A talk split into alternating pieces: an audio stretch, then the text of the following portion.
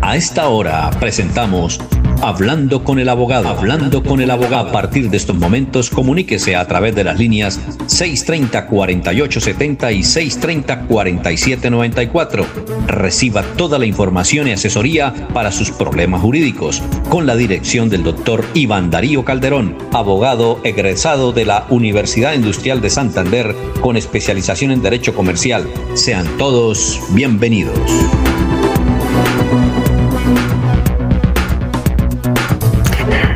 Muy bien, bienvenidos al programa Hablando con el Abogado. Repetimos los teléfonos para la gente que nos quiera llamar y desde luego comunicarse con el doctor Iván Calderón, que está todos los días de lunes a viernes aquí mm, escuchándolos a ustedes y tratando de solucionar sus problemas. Los teléfonos Radio Melodía son los siguientes: 630-4794, 630-4870. Y nos pueden marcar en el día de hoy. Bueno, doctor Iván Calderón, tenga usted muy, pero muy buenos días. Lo escuchamos y cuál es el tema de hoy. Hola, muy buenos días, Alfonso. Un saludo muy especial a usted y a todos los oyentes que hasta ahora se conectan en la señal de Radio Melodía para mí un placer como siempre estar aquí y pues no puedo eh, pasar inadvertido el hecho de extenderle una, una fraternal felicitación por el Día del Periodista, por la labor tan, tan bonita que realizan diariamente eh, con el fin de, pues, de informar a las personas con objetividad y también pues con, la mayor, con el mayor de los gustos para hacer pues de esta ciudad y de este territorio un territorio mejor, mucho más civilizado, mucho más consciente y mucho más pendiente pues de las cuestiones que son importantes para todos. Dios, Dios le pague. ¿Cuándo, ¿Cuándo es el día a propósito? ¿Cuándo? Ustedes tienen también dos fechas, Día Internacional del Abogado y Día Nacional del Abogado, ¿no? Nosotros tenemos, nosotros tenemos Día del Abogado también, ¿sí? Ajá. Eh, pero en este momento no me acuerdo bien con exactitud cuándo es el Día del Abogado. Ah, en Colombia. Sí, sí recuerdo pues el que pasó hace poco. Eh, pero bueno, Alfonso, el día de hoy vamos a continuar con el tema de las sucesiones. Es un tema bastante interesante. A la gente le gusta. ¿Por qué? Porque pues eh, eh, el hecho de la existencia de la vida pues causa como consecuencia la muerte. Y pues al existir la muerte hay unos derechos sobre los bienes y sobre otras cuestiones que vale la pena discutir para que los oyentes sepan cuál es el panorama de cara al fallecimiento de un familiar, del papá, de la mamá, del hermano, ¿sí? Entonces, para mirar ese tipo de circunstancias está el derecho de sucesión o la transmisión de derechos, que es de lo que se encargan estos temas. Entonces vamos a hablar de unos aspectos generales, Alfonso, sobre las herencias, ¿sí? Vamos a manifestar, pues, eh, que en el momento en que una persona fallece, inmediatamente se habla de la palabra herencia. ¿Sí? ¿Por qué? Porque la herencia no es otra cosa que los bienes que deja la persona que falleció y deben ser repartidos entre los herederos que tengan derecho a ello. ¿sí? Entonces, eh, entonces, la sucesión por causa de muerte, Alfonso, es el, el, medio o el modo a través del cual pues, las personas eh, se hacen acreedores a este tipo de bienes. Entonces, podemos definir la herencia como el conjunto de bienes que deja el causante ¿sí? Cuando este pues fallece y pues eh, eso está pues contemplado en nuestro Código Civil de una forma mucho más larga, mucho más extensa. Pero bueno, acá lo más importante es explicarle a los oyentes, Alfonso, cuáles son las formas de hacer la sucesión de la herencia. ¿Sí? Entonces, eh, la sucesión de la herencia puede ser testada o intestada. ¿Qué significa esto? Que la primera se da la testada cuando el difunto deja un testamento en el que estipula cómo quiere que sean repartidos sus bienes eh, y pues la sucesión intestada es cuando no existe un testamento por parte de la persona que fallece. En ese caso, pues uno lo que tiene es que acudir a las disposiciones legales que trae nuestro Código Civil en materia de sucesión. Entonces, eh, la sucesión se abre a partir de la muerte del causante eh, y este proceso, ya sea de mutuo acuerdo o sea contencioso debe iniciarse en el último domicilio del causante, es decir, que si la persona tenía su domicilio en la ciudad de Bucaramanga, pues si ustedes como hermanos van a hacer una sucesión de mutuo acuerdo en notaría, deben escoger una notaría de la ciudad de Bucaramanga, o si no están de mutuo acuerdo, tendrán que iniciar un proceso de sucesión ante los juzgados de Bucaramanga. Entonces, eso es muy importante, Alfonso, porque no importa si la persona tiene bienes en Santa Marta, en Cali, en Cartagena, lo importante es el lugar de su último domicilio. Entonces, si esta persona fallece en la ciudad de Bucaramanga, así tenga bienes en otras partes del país, eh, pues tendrá que hacerse aquí. Y lo, lo, otro que también es importante, Alfonso, es explicarle a los oyentes que el domicilio como tal no es eh, la residencia que tuvo antes de fallecer, porque eso no es lo mismo. Porque fíjese en este ejemplo, Alfonso, una persona que de vacaciones se va para Cartagena y allá fallece por alguna razón, no se podría hablar de que su domicilio era la ciudad de Cartagena, pues él estaba era de vacaciones si bien es cierto, él estaba en un lugar, en una residencia, en un espacio en donde él podía pues este, dormir y tener sus actividades personales, lo cierto es que la ciudad de origen donde él fue a las vacaciones es su verdadero domicilio. Entonces, en ese caso tendría que hacerse en esa ciudad. Entonces, Alfonso, ya para, para, para, digamos, entrar en materia con el tema que es la aceptación y repudio de la herencia, que es muy importante. Alfonso, porque no todas las personas aceptan las herencias uno puede también repudiar la herencia. Entonces, en caso de que uno o más herederos repudien o rechacen la herencia, la administración de esta, la distribución y la partición de esos bienes va a recaer sobre los herederos que la aceptaron. ¿Por qué se puede rechazar una herencia, Alfonso? Porque seguramente en muchos casos está la posibilidad de que la persona que falleció dejó fue más deudas que activos.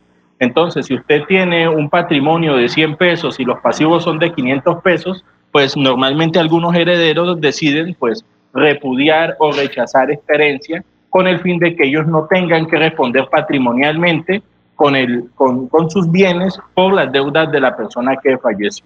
Entonces, algunas obligaciones como cuáles pueden ser, como el pago de pasivos, que lo acabamos de decir, eh, algunos saneamientos que hayan por ahí, o en ocasiones el pago de impuestos. Entonces, ese tipo de cuestiones hay que analizarlas a la hora de iniciar un proceso de sucesión. Entonces, eso es muy importante. Lo otro que también vale la pena decir, Alfonso, son frente a una pregunta que recibí el día de ayer respecto a los derechos gerenciales de la persona que está por nacer. A veces sucede, Alfonso, que pues eh, el padre fallece, pero aún el hijo aún, eh, aún, no ha nacido, se encuentra en el vientre de su madre.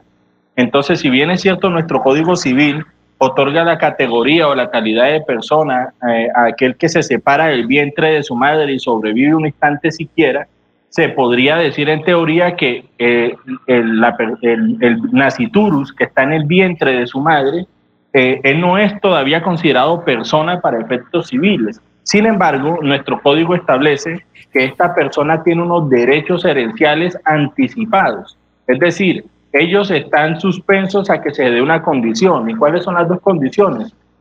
A que nazca vivo y que sobreviva a la separación de la madre siquiera un instante. Entonces, si la persona que está por nacer cumple estos dos requisitos, inmediatamente tendrá los derechos herenciales. Entonces, Alfonso, a veces se presentan muchas discrepancias porque sucede que el, el, el, naciturus, el bebé nace, pero de pronto muere o, nació, o, o cuando se da ese procedimiento este, no responde con vida. Entonces ahí toca pues hacer un trámite médico para, eh, para determinar si la persona, en este caso el bebé naciturus, sobrevivió aunque sea un instante después de haberse separado de su madre. En caso de haberlo hecho, así haya vivido cinco minutos, una hora, ¿sí? Ya tendrá los derechos gerenciales y pues podrá acceder a ellos, Alfonso. Muy bien. Eh, tenemos aquí una inquietud que nos la escribió una dueña de un salón de belleza. Dice, es que yo aquí de hoy trabajo a dos venezolanos, pero me interesa mucho que me expliquen la nueva ley para el venezolano. No sé, doctor, pues esto es muy reciente. Eh, doctor, usted se sabe que ayer el presidente Duque emitió una ley donde prácticamente va a legalizar a los venezolanos durante 10 años. ¿Usted sí sabía eso? Sí, señor. Eh, ayer, pues en las horas de la noche, eh, vi la noticia de que pues a través de un decreto se va se va pues lo que usted dice a prácticamente legalizar este, la residencia de venezolanos en Colombia por un término de 10 años. Eh, pero pues igual forma tocará, este, me tocará pues analizar más el tema porque en estos momentos no tengo así claro cómo es que se va a proceder, si hay algunas excepciones o no, para pues poderle oportunamente a los oyentes manifestarle eso y pues seguramente será una tarea que tendremos para el día de mañana para el oyente que nos escuche. Sí, porque entonces para mañana, ¿no? Eh, y usted trae datos a la señora que dice que tiene un salón de belleza que no se escucha y tiene dos venezolanos ahí, ella quiere aprovechar esa situación, ¿no? Para estar bien con la autoridad.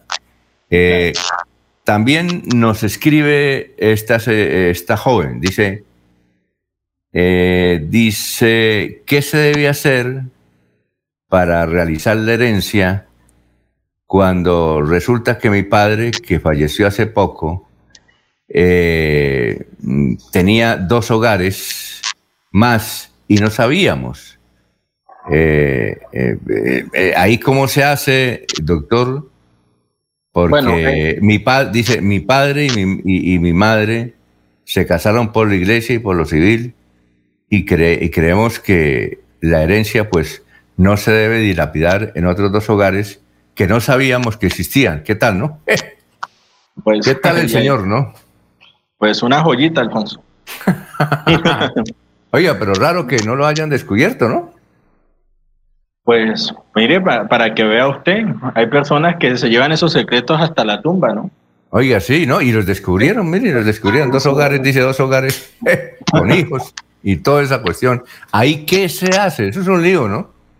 Sí, claro, es un problema muy grande para, para pues, la oyente, la familia que nos está consultando, porque el hecho de que sean eh, hijos extramatrimoniales eso no implica que no tengan los derechos herenciales. ¿sí? Entonces, lo que toca determinar, y es lo más lógico, es que lo más seguro es que estas personas tengan ya los apellidos de la persona que falleció. En caso de que los tengan, ellos tendrán plenos derechos herenciales y ella, como hija, tendrá que, eh, este, tendrá que distribuir la herencia a través del proceso de sucesión en partes iguales en proporción a la cantidad de hijos que esta persona tuvo. Entonces, ¿qué se hace en este caso, Alfonso? Pues si ella no se si ella no llega a un acuerdo con los hermanos o ni siquiera sabe dónde están, solamente conoce sus nombres, qué sé yo, pues ella, si no conoce esa información, si quiere iniciar la sucesión lo más pronto posible, tendrá que iniciar un proceso ante un juzgado de familia, ¿sí? Porque, eh, porque lo más seguro es que pues vayan a haber discrepancias entre los hermanos a la hora de la repartición de los bienes y pues toca iniciar ese procedimiento. Lo que le pido de pronto al oyente, Alfonso, es para tener mayor información, que a partir de las 8 nos llame, nos cuente su caso, para poder decirle a ella qué puede hacer, porque en definitiva ella tendrá que reconocer y tendrán que reconocerse los derechos gerenciales de los hermanos extramatrimoniales, así ella pues no los haya conocido aún. Eh, doctor, una cosa, aquí entre nos, ¿y qué pasa si no llegan los apellidos del papá? Bueno, si no llevan los apellidos del papá. Eh, ah, perdón, eh, perdón, doctor, es que tenemos una llamada, vamos a atenderla y ah, luego vamos. Eh, muy buenos días. Muy buenos días, doctor, para que me haga el favor y me responda una preguntita. En días pasados miré en internet que ahora los que están reportados en data crédito ya los, sacan, pero entonces la pregunta mía es, ¿qué se debe hacer? porque todavía aparece mi hermano allá en data crédito y él ya pagó hace como cinco meses. Entonces la pregunta mía es, ¿qué se debe hacer para que lo saquen de data crédito, que él ya no debe nada? Gracias. Con mucho gusto. Eh, doctor, buena, buena pregunta. Sí, claro, Alfonso. Lo que pasa es que en redes sociales y en Internet en general hay mucha publicidad respecto del tema de data crédito, porque pues es una cuestión que afecta directamente a todos los ciudadanos aquí.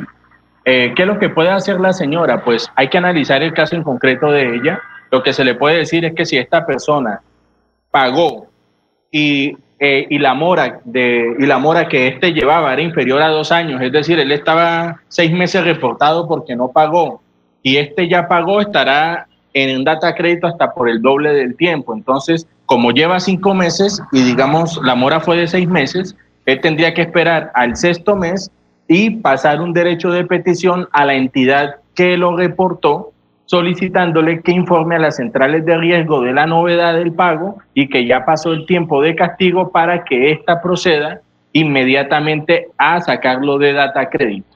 Entonces, todos los oyentes que tengan algún problema con data crédito, que ya pagaron o están en acuerdos de pago, ¿sí? o han pasado más de 10 años y, siguen reportados, pues me pueden llamar, me pueden contactar y pues de acuerdo al caso de ellos miraremos si optamos por la opción de solicitar eh, eh, a través de derecho de petición a la entidad financiera que lo, le quite reporte o en definitiva solicitar la prescripción de la deuda por el paso del tiempo.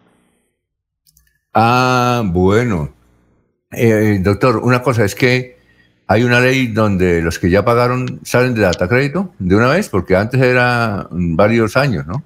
Pues a ver, Alfonso, hay una, había una ley de la que se publicitó mucho por parte de, de este gobierno, que era la ley de borrón y cuenta nueva, que eso fue un boom y que muchas personas estaban entusiasmadas con eso.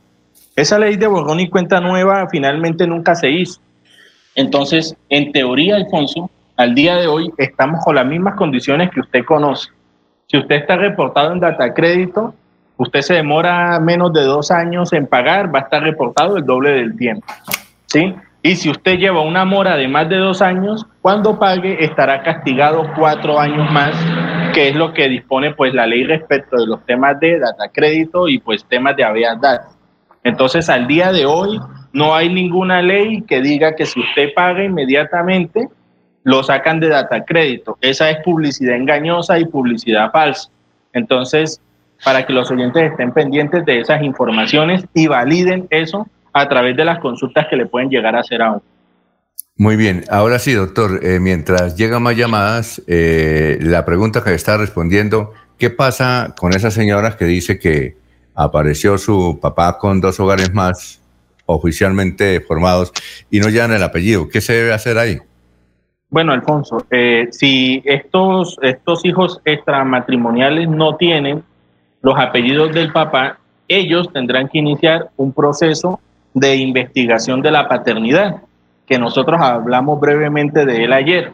Es un procedimiento que se adelanta ante los juzgados de familia, en donde ellos deben, pues, a través de una prueba genética, solicitarla, eh, eh, hagan el cotejo genético con la hermana para verificar si esta persona es o tiene algo que ver, pues hay una relación de parentesco con la persona que falleció. En caso de que la haya, pues se podrá iniciar la sucesión incluyéndolos a ellos, pero si ellos no tienen los apellidos y no inician el proceso de forma breve, puede suceder que ellos se queden sin la posibilidad de disfrutar de los derechos herenciales que por ley les corresponderían. Entonces, esos procesos de investigación, Alfonso, deben hacerse lo más pronto posible.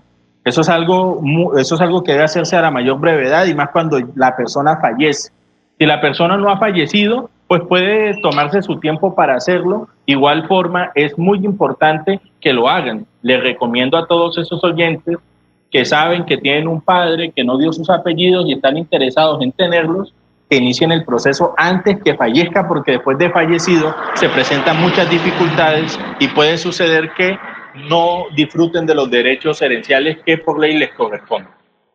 Eh, una cosa, eh, esto, mientras eh, esas dos, dos, familias extramatrimoniales hacen los papeles para, para obtener el apellido y demostrar que son hijos de ese señor que falleció, ¿la herencia se para entonces? ¿El proceso de, de herencia se para? A ver, Alfonso, lo que pasa es que mientras la persona no sea declarada o reconocida como heredero, pues el proceso de sucesión sigue. Sin embargo, uno puede solicitar la prejudicialidad del proceso debido a que hay un proceso judicial distinto a ese que puede llegar a, a, inferir decisivamente en el desarrollo del proceso de sucesión. Entonces uno puede solicitar la prejudicialidad, que es el mecanismo a través del cual uno le solicita al juez que el proceso se suspenda mientras sale la sentencia del otro proceso que va a tener incidencia dentro de la sucesión. Ah, ya. Bueno, doctor, aquí nos pregunta un, una dama que dice que ella se casó por la ley, por la iglesia y por lo civil, y sin embargo su esposo desapareció hace más de cinco años. eh, y ahora ella tiene un nuevo amor y no se sabe si es viuda o no. ¿Cómo hace ella para casarse legalmente? Porque no hay acta de función si su ex esposo murió o no. ¿Qué debe hacer ahí? Bueno, esa pregunta eh, es muy importante, Alfonso, porque desgraciadamente, pues en nuestro país a veces ocurren actos de desaparición en donde no se sabe nada, pues, de los familiares y pasa mucho tiempo y pues ni siquiera hay señales de la existencia de ellos. Entonces, cuando ocurren ese tipo de circunstancias, uno debe iniciar un proceso, Alfonso, que se llama eh, la declaratoria de muerte presunta. Es un proceso judicial que uno debe adelantar con el fin de que jurídicamente sea declarado muerto la persona que ha desaparecido. ¿sí? La persona que ha desaparecido. Entonces, esta persona al fallecer, ella inmediatamente va a poder disolver la sociedad conyugal y, terminar el matrimonio, ¿sí? disolver el matrimonio y entrar a liquidar la sociedad conyugal y ya con eso podrá casarse nuevamente con otra persona sin ningún problema. Sí, pero es que ella dice que hay muchas personas que lo han visto en Venezuela. Entonces, que está desaparecido, ella no lo ha visto. Eh, hay personas que dicen, no, yo lo vi en Venezuela. Entonces, eh, eh, ¿qué situación debe adoptar ahí para solucionar el problema? Bueno, es importante, Alfonso, manifestarle que esta desaparición no puede ser una desaparición que sea eh, muy corta, es decir, o sea, si la persona lleva cuatro días o, o, un mes desaparecido, esto no da pie para que la persona inicie el proceso de declaratoria de muerte presunta. Eh, la persona debe estar desaparecida por más de dos años sin que se tenga conocimiento de, de ella para poder iniciar el proceso. lleva cinco, perdón, lleva cinco años. Sí, entonces ella sí puede hacerlo. Sin embargo, lo que ella le, le dicen son comentarios, digamos que no es algo que, que esté que ella esté cerciorada de eso, es decir, que haya visto una foto, que haya visto una imagen, o si la persona todavía aparece en redes sociales.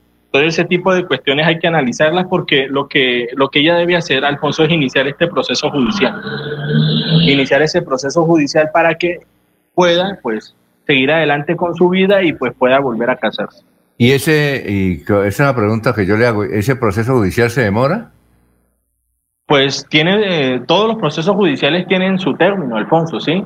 Acá lo importante es que el oyente entre más pronto inicie el procedimiento, pues va más rápido. Lo que, lo que va a hacer el juez es precisamente cotejar y verificar que efectivamente no se tiene conocimiento de la existencia de esta persona, ¿sí? Entonces, acá lo que el oyente tendría que hacer es llamarnos para nosotros, pues, poder iniciar el procedimiento debido a que toca llegar también unas pruebas de que, pues, por lo menos se ha buscado, se han hecho labores de búsqueda, eh, que se han presentado derechos de petición a lugares en donde podría de pronto él estar o en lugares donde las personas eh, fallecidas están, donde no se conoce el nombre y cuestiones así similares. Entonces toca pues también a llegar a la demanda una serie de pruebas importantes para que el juez declare la muerte presunta de esta persona y pues ella pueda continuar con su vida.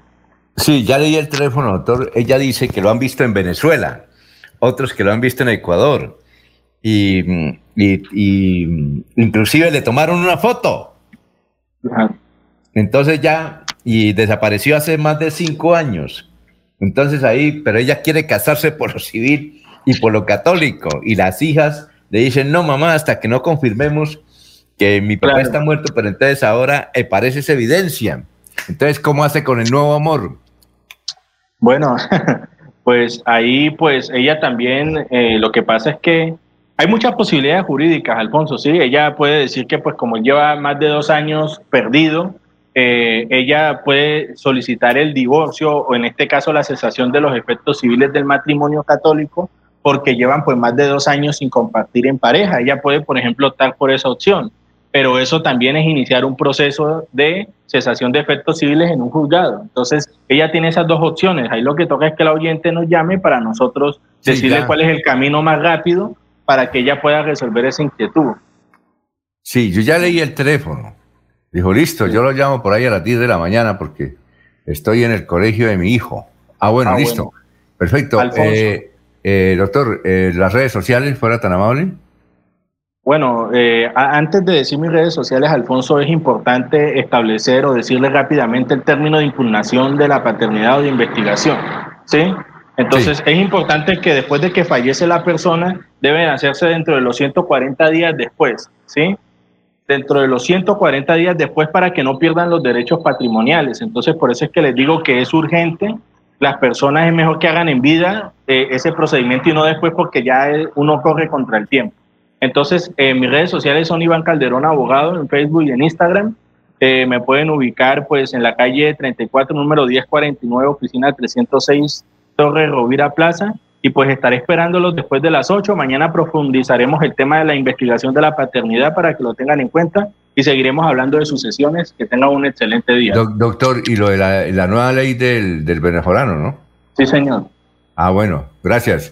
Bueno, muy amable. Eh, ya vienen eh, más noticias, más programas en melodíaenlínea.com y 1080m. Que pasen un buen día.